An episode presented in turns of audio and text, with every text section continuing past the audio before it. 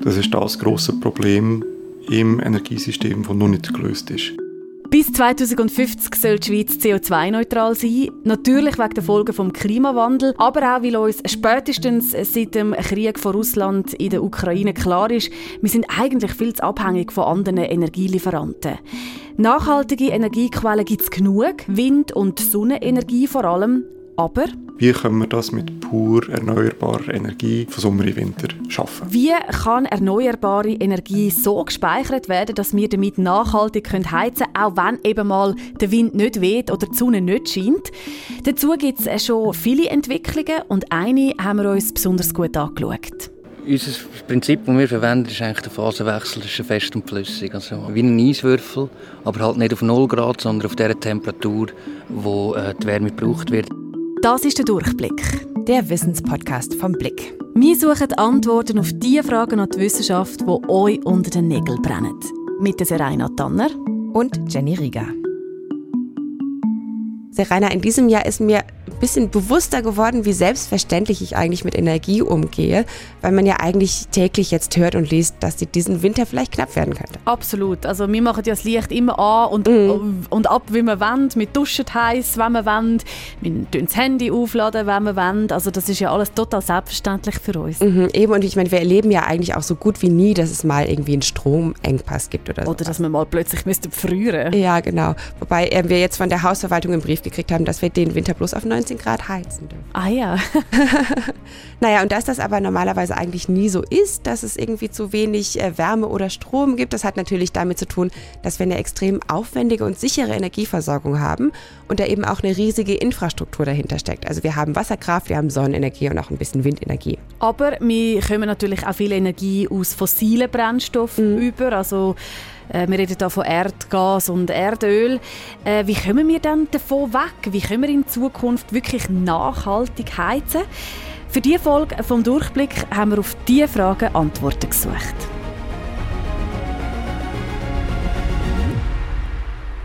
Also so ein gutes Fünftel der Energie, die wir in der Schweiz verbrauchen, geht fürs Heizen drauf und ungefähr 60 Prozent aller Haushalte werden mit Erdgas und Erdöl geheizt.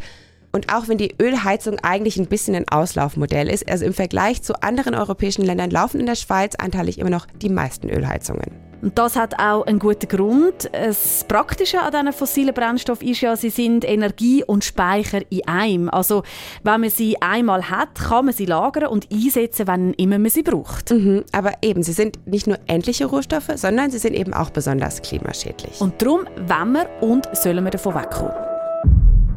Wärmepumpe können hier einen guten Beitrag leisten, wie auch Brennstoffzellen oder andere Heizformen, die nicht fossile Energieträger brauchen.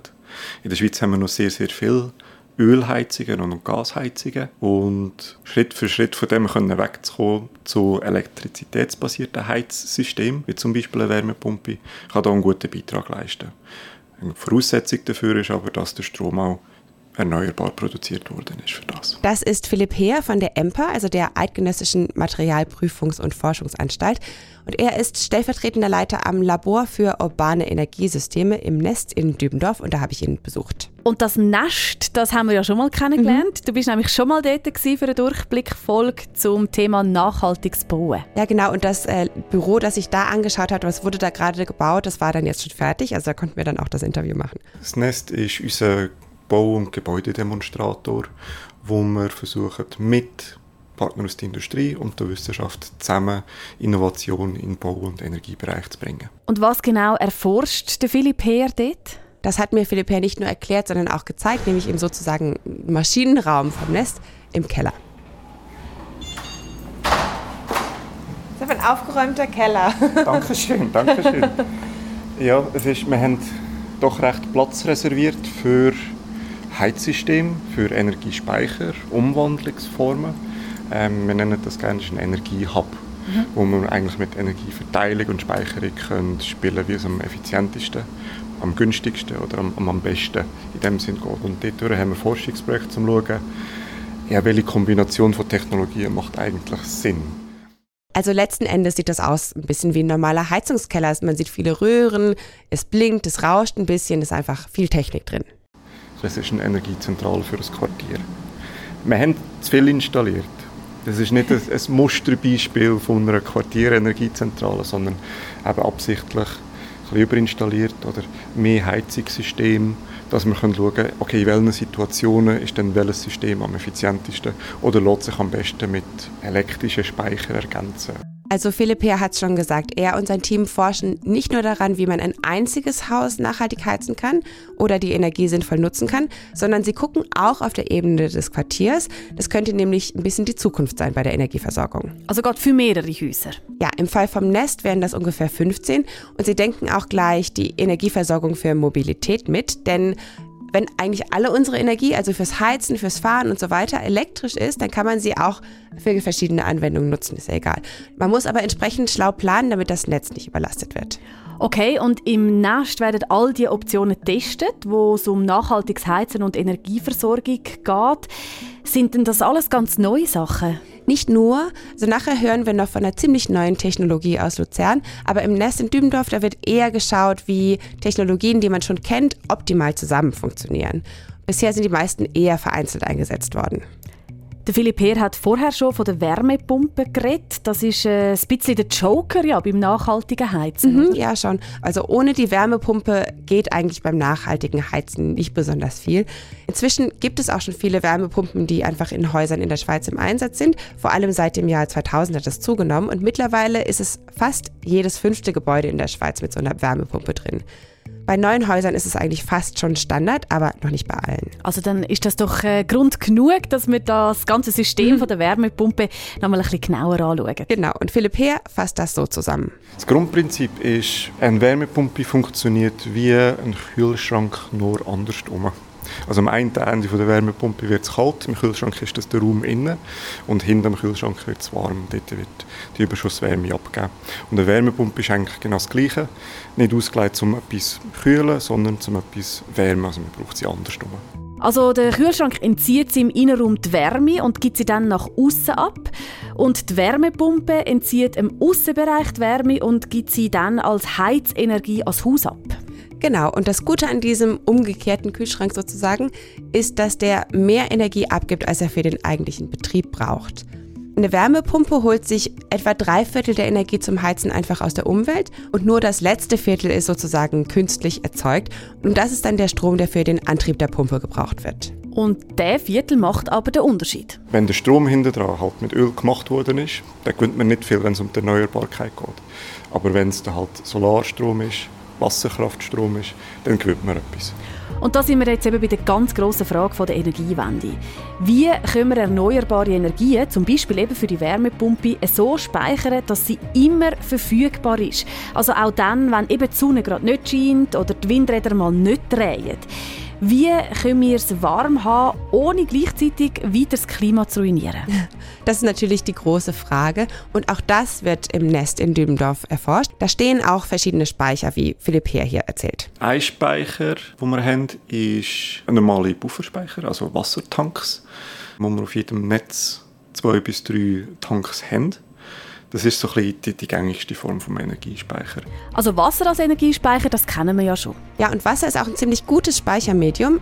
Einerseits, weil es eine relativ hohe Dichte hat und, was auch nicht unwichtig ist, ist es einfach absolut ungefährlich, ungiftig. Und wenn so ein Wassertank gut isoliert ist, dann kann das Wasser die Temperatur schon eine ganze Weile halten. Es ist aber auch eher ein Kurzzeitspeicher ja. und für die Energiewende brauchen wir ja auch Langzeitwärmespeicher. Zum Beispiel solche, die die Energie vom Sommer eben bis in den Winter können speichern Stimmt. Und das kann man erreichen, indem man Energie eben zum Beispiel von einer Solaranlage in eine andere Form überführt, sozusagen. Eine Form, die man aufbewahren kann. Und eine Option dafür wäre Wasserstoff.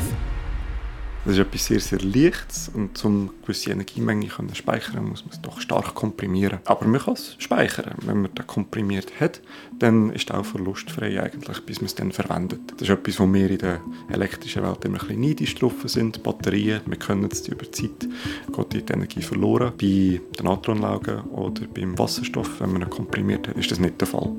Also Kandidat für saisonale Speicherung. Man kann dort noch ein bisschen weiterdenken und man muss ja nicht bei Wasserstoff auf aufhören. Typischerweise produziert man Wasserstoff mit Elektrolyse. Elektrolyse, das heißt, dass man quasi mit Hilfe von Strom eine chemische Reaktion erzwingt und diese elektrische Energie quasi in chemische Energie umgewandelt wird. Und diese Energie ist dann eben in entsprechenden Stoffen gespeichert und in dem Fall eben Wasserstoff. Und dann ein weiterer Schritt wäre eine Methanisierung, das heißt mit Wasserstoff und CO2, wo man zum Beispiel aus der Luft hat oder von Betonwerk oder von anderen CO2-Quellen, kann man Erdgas produzieren. Es ist dann nicht Erdgas, es ist synthetisches Erdgas.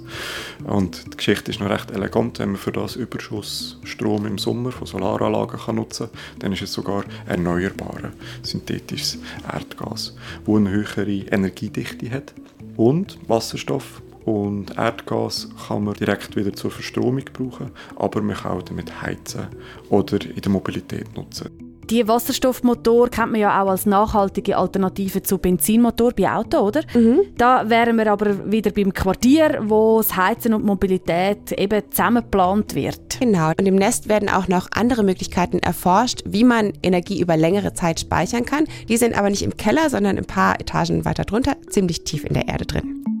Erdsonden sind auch ein guter Speicher oder eine gute Quelle von Energie im Sommer wie auch im Winter. Oder auch ein Eisspeicher, wo wir in Form von Eis Wärmeenergie vom Sommer in den Winter bringen Erdsonden und Erdspeicher, wie funktionieren die genau? Erdsonden gehen bei uns jetzt 260 Meter in den Boden runter. Es gibt kürzere, es gibt längere, die mit einer Flüssigkeit durchspült werden. Und so die Wärme oder die Kälte, je nachdem wie warm das im Erdreich ist, können rauspumpen. Typischerweise ist das Erdreich so 12 Grad. Im Winter ja, an der Oberfläche haben wir zum Teil Minusgrad. Vereinfacht gesagt wird dann also die Wärme aus dem Boden rausgeholt. Genau. Und jetzt noch der Eisspeicher. Eisspeicher kann man sich vorstellen wie ein großer Wassertopf, wo auch Spiralleitungen drin sind, wo es eine Flüssigkeit durchgeht. Man kühlt das so weit ab, dass aus 0 Grad Wasser 0 Grad Eis wird. Also man gefriert das effektiv. Und so kann man auch sagen, man tut Energie reinstecken oder man holt dann halt auch Energie wieder raus, wenn man es tut, gefrieren oder wieder auftauen. Irgendwie finde ich es gar nicht so einfach, mir vorzustellen, dass man aus einem Eisspeicher Wärme erzeugen kann. Ja, das ging mir auch irgendwie ein bisschen so. Aber es geht bei so einem thermischen Speicher eigentlich immer nur darum, Energie irgendwie zu speichern, indem man sie in den Wechsel zwischen Aggregatzuständen steckt. Also in dem Fall Wasser zu Eis zu Wasser. Genau.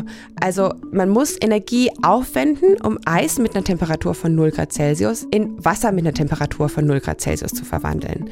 Das heißt also, mit diesem Einfrieren und wieder auftauen kann man Energie speichern und dann aus dem System wieder rausholen und das eigentlich so oft du magst. Und deswegen ist das für das saisonale Speichern von Energie geeignet. Also im Sommer kann man die Sonnen- und Windenergie speichern, die gerade da ist, aber nicht gebraucht wird. Und später im Winter kann man sie dann abrufen. Es gibt ja aber auch Speicher, die über einen viel kürzeren Zeitraum funktionieren. Also nicht eben vom mhm. Sommer in den Winter, sondern vom Tag in die Nacht. Und du hast Leute besucht, die so etwas entwickeln. Ja, genau gesagt in Luzern bei einem Start-up des Kompetenzzenters für thermische Energiespeicher der Hochschule Luzern. Und dieses Start-up heißt Cova Thermal Solutions. Und das Prinzip ist so ein bisschen so ähnlich wie in Taschenwärme eigentlich. Also das sind die Plastikdinger, wo man die Metallplättchen knickt und dann wird das flüssige, kalte Material da drin warm und fest, oder? Genau, das ist eigentlich eine ganz gute Vorstellung, zum sich vorstellen, wie das ungefähr funktioniert. Und bei Kova wurden Kunststoffkapseln entwickelt. Die sind weiß und rechteckig und ungefähr so groß wie ein Handteller. Und gefüllt sind die mit einem neuen Material, das sie entwickelt haben. Zwei der Gründer des Startups haben mir die Entwicklung und die Produktion gezeigt. Die erste Station auf der Tour war ein Labor an der Hochschule Luzern. Da werden die Materialien entwickelt und zuerst hören wir den Co-Founder Simon Maranda. Also grundsätzlich sind das auf Salz basierte Materialien. Es ist immer Salz-Wasser-Mischung mit einem Zusatzstoff. Und das ist eigentlich ein Kernpunkt von, von unserer Innovation, dass wir eigentlich essbare Salz verwenden. Oder? Also das ist nichts Giftiges da drin. Also Salz oder Salzlösungen zum Speichern von Wärme zu nutzen, ist gar nicht so neu. Das Prinzip ist ähnlich wie beim Eisspeicher. Das heißt, die Energie wird eben dadurch gespeichert, dass der Aggregatzustand des Materials sich verändert, von fest zu flüssig zu fest und so weiter. Und je nachdem, welche Art von Heizung man hat, braucht es Materialien mit verschiedenen Schmelztemperaturen. Bei der Renovation ist es so, dass, dass man dort meistens Radiatoren verwendet im Heizsystem. Und die brauchen eine, eine höhere Temperatur. Und wir wollen natürlich mit unserem Produkt den Phasenwechsel genau dort haben, wo die Anwendung ist. Im Renovationscase reden wir meistens zwischen zwischen 40 bis 50 Grad, dass wir dort den Phasenwechsel eigentlich haben. Bodenheizungen in Neubauten, die laufen eher so bei 30 Grad. Und das heißt, auch das Material hat seinen Phasenwechsel in dem Temperaturbereich. Dort, wenn wir auf 30 Grad speichern, dass die Wärme wirklich bei der Temperatur gespeichert wird, wo sie dann auch vom Gebäude eigentlich benutzt wird. Und wie dieses Material im Moment noch in die Kapseln kommt, das haben sie mir auch gezeigt. Die nächste Station auf der Tour war so eine Art Fabrikhalle an der Hochschule Luzern und wir stehen jetzt gerade vor der Abfüllanlage. Das war ursprünglich eine Zahnpasta-Abfüllmaschine. Wir haben die umgebaut. Roger Zimmermann ist für den operativen Teil bei Kova zuständig. Wir konnten diese Okkasion kaufen. Das war die erste Maschine, die wir hatten, die wir uns, die wir uns angeschafft haben. Die haben wir so umgebaut, dass wir jetzt unsere Phasenwechselmaterialien abfüllen können. Also das hat so eine ähnliche Konsistenz wie Zahnpasta, oder? Ja, kann man sagen. Die Viskosität ist ähnlich wie Zahnpasta. Und was da die Schwierigkeit war, ist, dass wir das ganze System muss beheizen muss. Mhm. Unsere Phasenwechselmaterialien müssen wir flüssig abfüllen und bei einer gewissen Temperatur startet es. Und wenn die Temperatur unterschritten ist, ist das ganze System halt erstarrt und entsprechend kann man alles auseinanderbauen. Mhm. Genau. Aber da schaffen wir rund, rund 20 Kapseln in der Minute.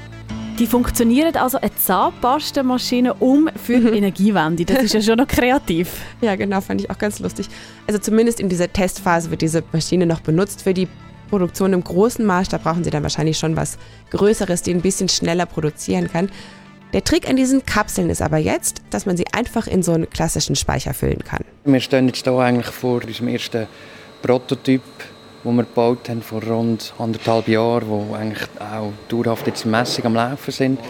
Das ist ein 300 Liter Speicher, wo wir unsere Kapseln testen können. Also normalerweise ist der mit Wasser gefüllt. Wenn wir jetzt unsere Kapseln rein tun, dann können wir die Speicherkapazität rund 2 bis 2,5 Mal erhöhen. Das heißt, wir können mehr Energie auf gleichem Volumen speichern.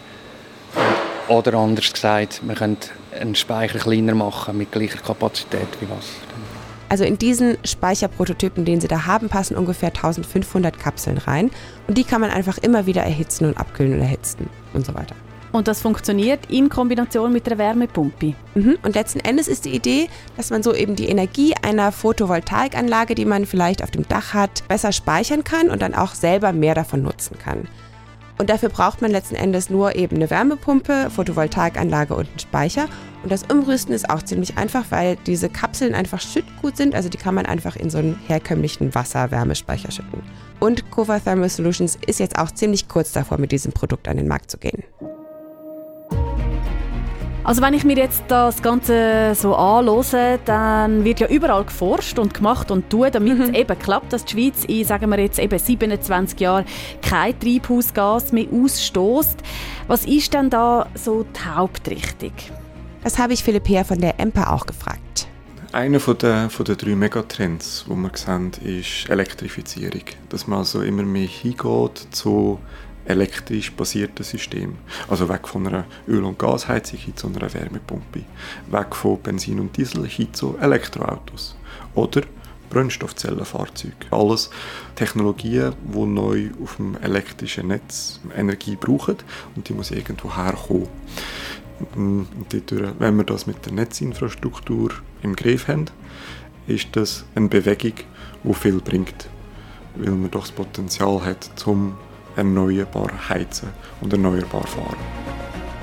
Das heißt also Infrastruktur weiter ausbauen, mehr Windräder, mehr Photovoltaik, alles besser speichern und miteinander vernetzen. Genau, das auf jeden Fall und den Verbrauch insgesamt auch noch sinnvoll regeln. Die zusätzlichen Lasten durch Wärmepumpen oder Elektroautos, die sind bedenklich, aber auch nur, wenn sie unkoordiniert Energie vom Netz beziehen. Es ist so viel Energie wo ins Fahren geht oder ins Heizen geht. Es sind über 75 Prozent vom Endenergieverbrauch in der Schweiz, wo die, für diese zwei Anwendungen müssen da sein. Unkontrolliert ist das eine große Belastung fürs Netz. Aber genau diese zwei Anwendungsfälle haben auch das Potenzial, dass man es schlau kann regeln kann. Und da kommt man halt in das Thema Smart Building oder Smart Grid, wenn wir die, die Fotos zusammenschließen. Smart Building und Smart Grid, das sind Gebäude oder Stromnetze, wo die Erzeugung, das Speichern und den Verbrauch kombinieren. Mhm, und da wird jetzt nicht dem Zufall überlassen, ob die Heizung gerade volle Pulle läuft, obwohl es jetzt eigentlich in ein, zwei Stunden total warm wird. Und wenn das alles digital gesteuert wird, dann kann man das auch ein bisschen schlauer machen. An der Emper zum Beispiel gibt es auch so eine Art intelligenten Thermostat, der die Wettervorhersagen mit einbezieht. Und Tests haben ergeben, dass man damit 20 bis 40 Prozent an Heizenergie sparen kann. Du hast aber vorher eben auch erwähnt, dass man im Nest, also eben in diesem Gebäudedemonstrator zu Dübendorf, nicht nur auf einzelne Häuser schaut, sondern auf das ganze Quartier. Ja, und das geht natürlich am besten mit Vernetzung. Wenn man ein bisschen koordiniert schaut, dass wenn mein Haus gerade muss heizen muss, dass der vielleicht das Nachbarhaus gerade nicht heizen Und so sieht das Netz netto nur eine Heizung immer laufen. Und das muss natürlich auch smart geplant werden, damit es richtig koordiniert werden kann. Mhm, aber genau in dieser Digitalisierung sieht Philipp Herr eine große Chance. Und wenn man jetzt aus der Digitalisierungsperspektive auf die Themen schaut, auf das Potenzial, das da wäre, zum intelligenter, zum flexibler können mit Energie umgehen, dann sind das doch recht neue, junge, vielleicht unerprobte Technologien. Wir sagen, genau wegen dem braucht man so einen Ort wie Nest, um ein erstes Mal austesten, wie, wie vernünftig, wie effizient, wie ausfallsicher läuft denn so eine digitalisierte Lösung. Um die Leute können zu überzeugen, hey, das ist etwas, was sinnvoll ist. Oder zum merken, aha, das ist vielleicht noch nichts, also wir brauchen noch ein, zwei Iterationen, damit es marktfähig ist. Und es ist ja allen klar, dass die neuen Entwicklungen alle immer wieder müssen neu überprüft werden, dass sie auch wirklich einwandfrei funktionieren, bis sie dann eben in Häuser verbaut werden zum Beispiel. Wie lange dauert es dann in der Regel, bis so eine Innovation auf den Markt kommt? Ja, wie immer bei solchen Sachen, also gerade Entwicklungen in der Baubranche, schnell geht das nicht. Typisch ist schwierig. Von der ersten Idee bis hin so auf den Markt kommen, ist jetzt sieben bis zwölf Jahre nichts Außergewöhnliches. Und wenn eine neue Lösung am Markt ist, ist dann die Verbreitung dieser Technologie noch ein, ein weiterer Schritt.